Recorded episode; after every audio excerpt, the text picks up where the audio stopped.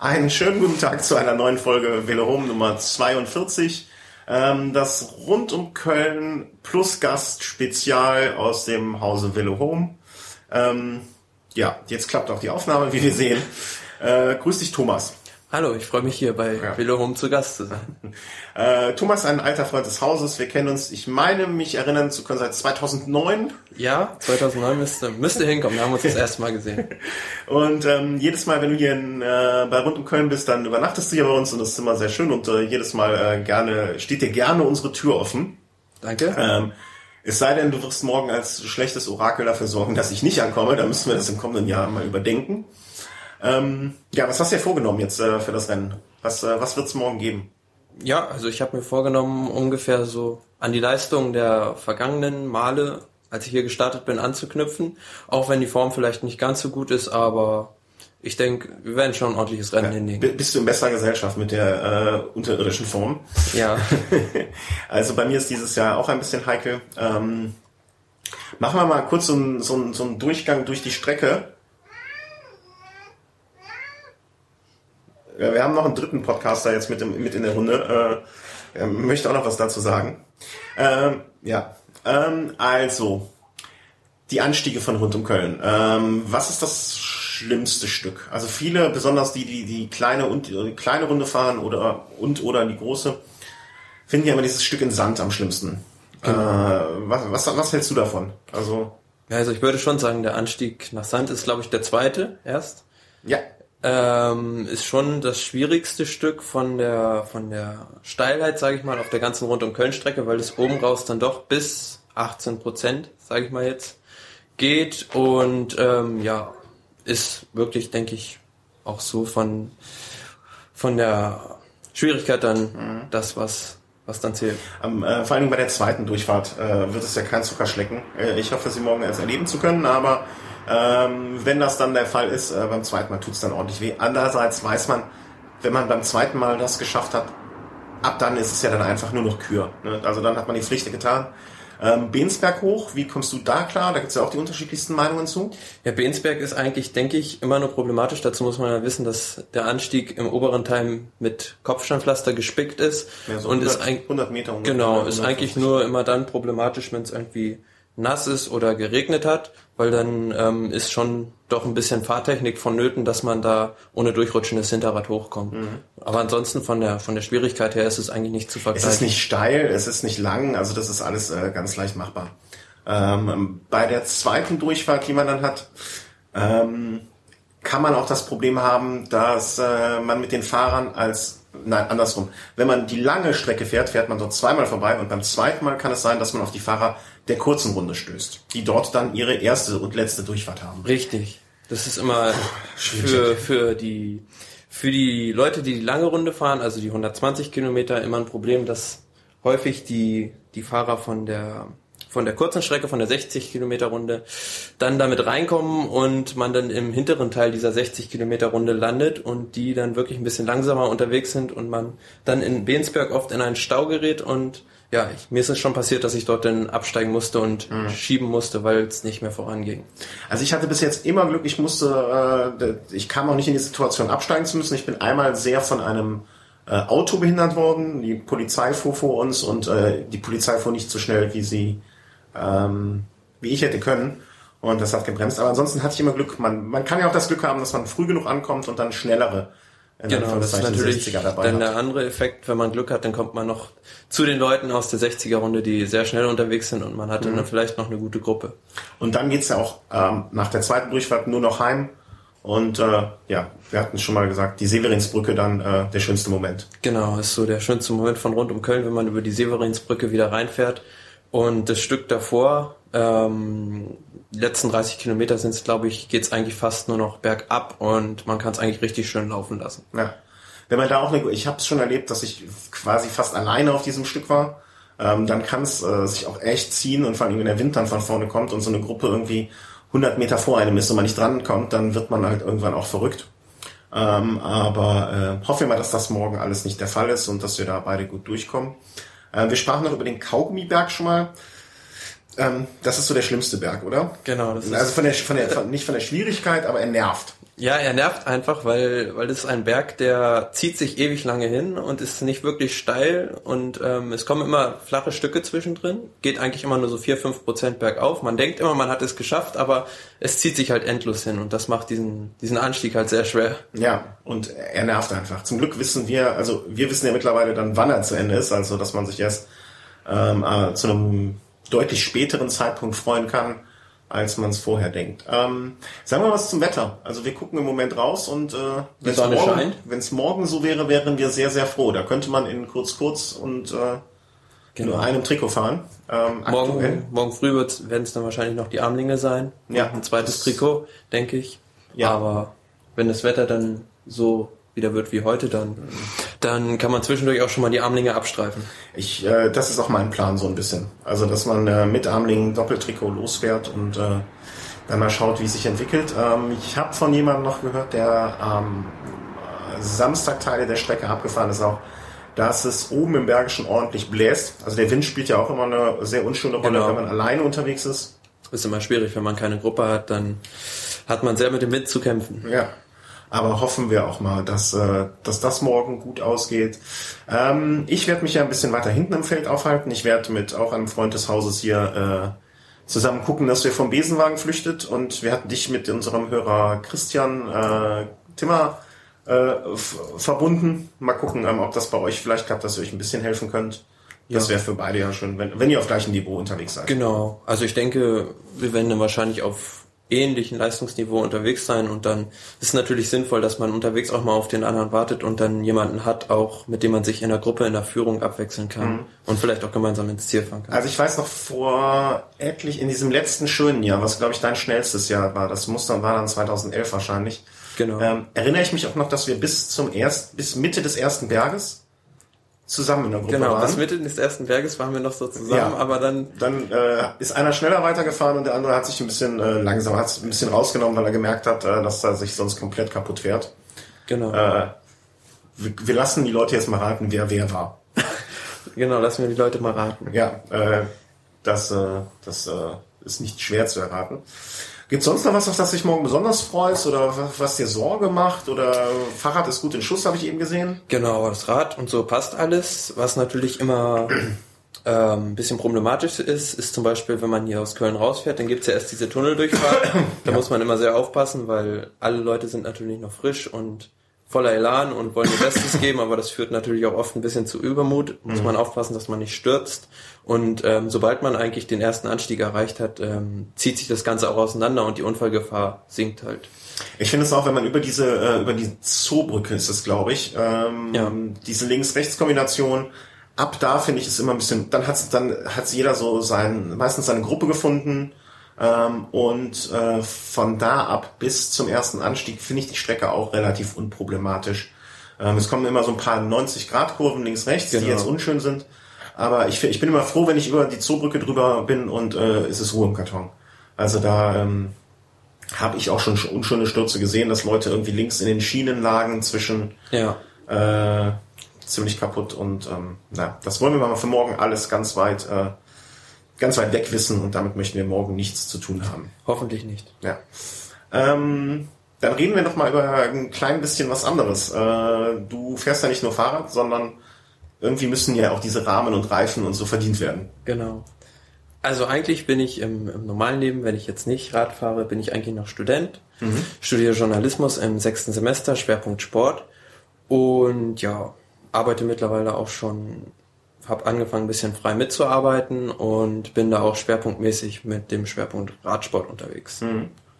Du kannst zum Beispiel, wenn man, äh, wenn man mal bei Radsport News oder Eurosport einen Radticker anmacht, kann es durchaus sein, dass du gerade diesen Ticker schreibst. Genau, kann sein, dass man mich da sozusagen als Kommentator, sage ich mal in Anführungsstrichen, ähm, antrifft, der diesen Ticker dann verfasst. Mhm. Und ähm, ja, wer Live-Ticker nicht kennt, ist halt quasi. Eh verloren. Ja.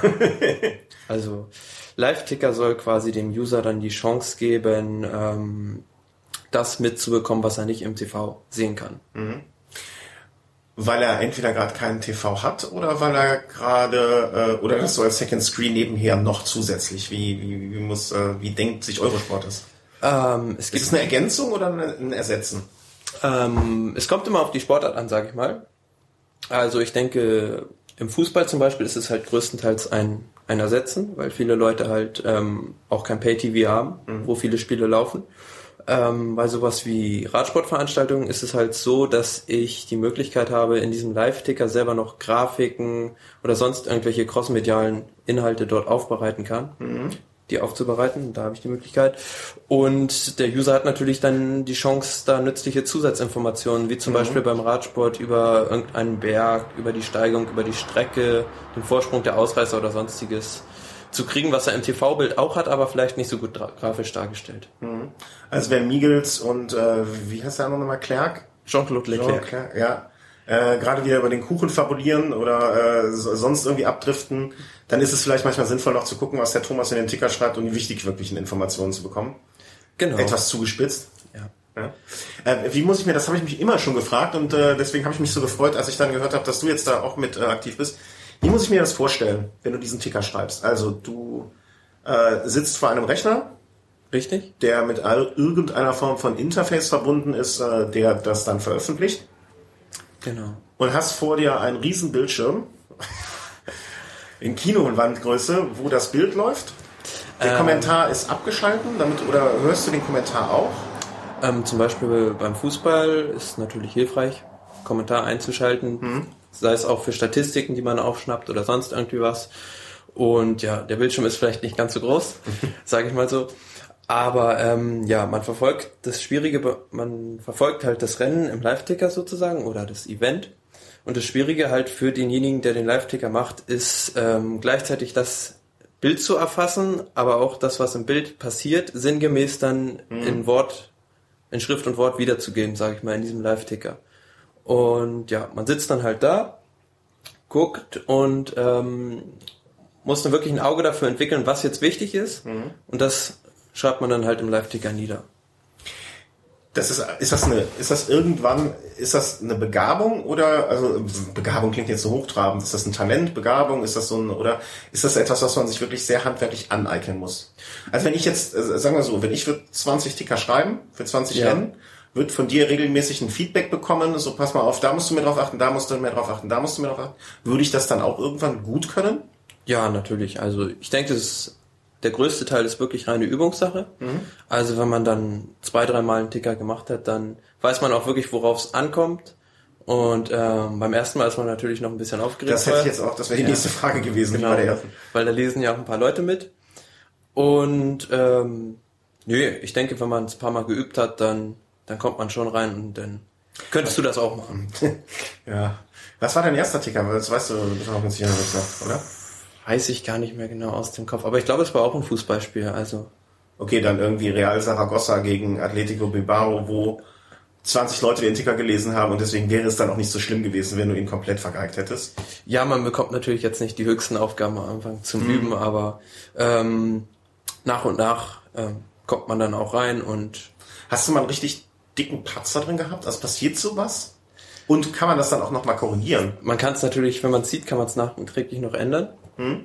Aber erstmal ist der Eintrag natürlich drin und ähm, dicken Patzer würde ich jetzt nicht so sagen. Es kommt natürlich mal vor, dass man immer mal irgendwo vielleicht einen Buchstabendreher drin hat.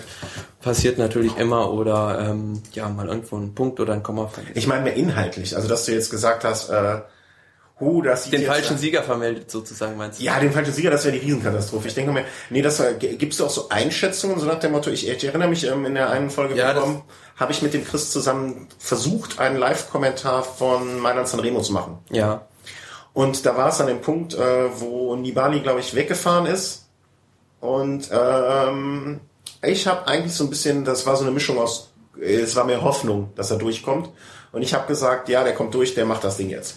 Hast du auch schon mal in einem Ticker irgendwie gesagt, oh, äh, Attacke von, äh, wir, wir haben eben hier äh, Amstel Gold Race gesehen, äh, Attacke von Sanchez war es, glaube Genau. ich. Das sieht sehr erfolgsversprechend aus. Und, Ja. und zehn Sekunden später ist der eingegangen wie eine, wie eine schlechte Blume. Hätte man natürlich denken können, als der Sanchez vorhin angegriffen hat, da sah es natürlich so aus, als würde er das durchziehen, aber es war nur die Vorbereitung für Gilbert, Ja, der genau. einfach hinterher drüber gefahren ist. Ähm, beim Radsport noch nicht passiert. Mhm. Beim Fußball ist es, glaube ich, schon mal passiert, dass ich, äh, zwischendrin schreibt man ja immer so eine, so eine Zwischeneinschätzung, was Mhm. man denkt, ähm, welche Mannschaft ist überlegen oder so.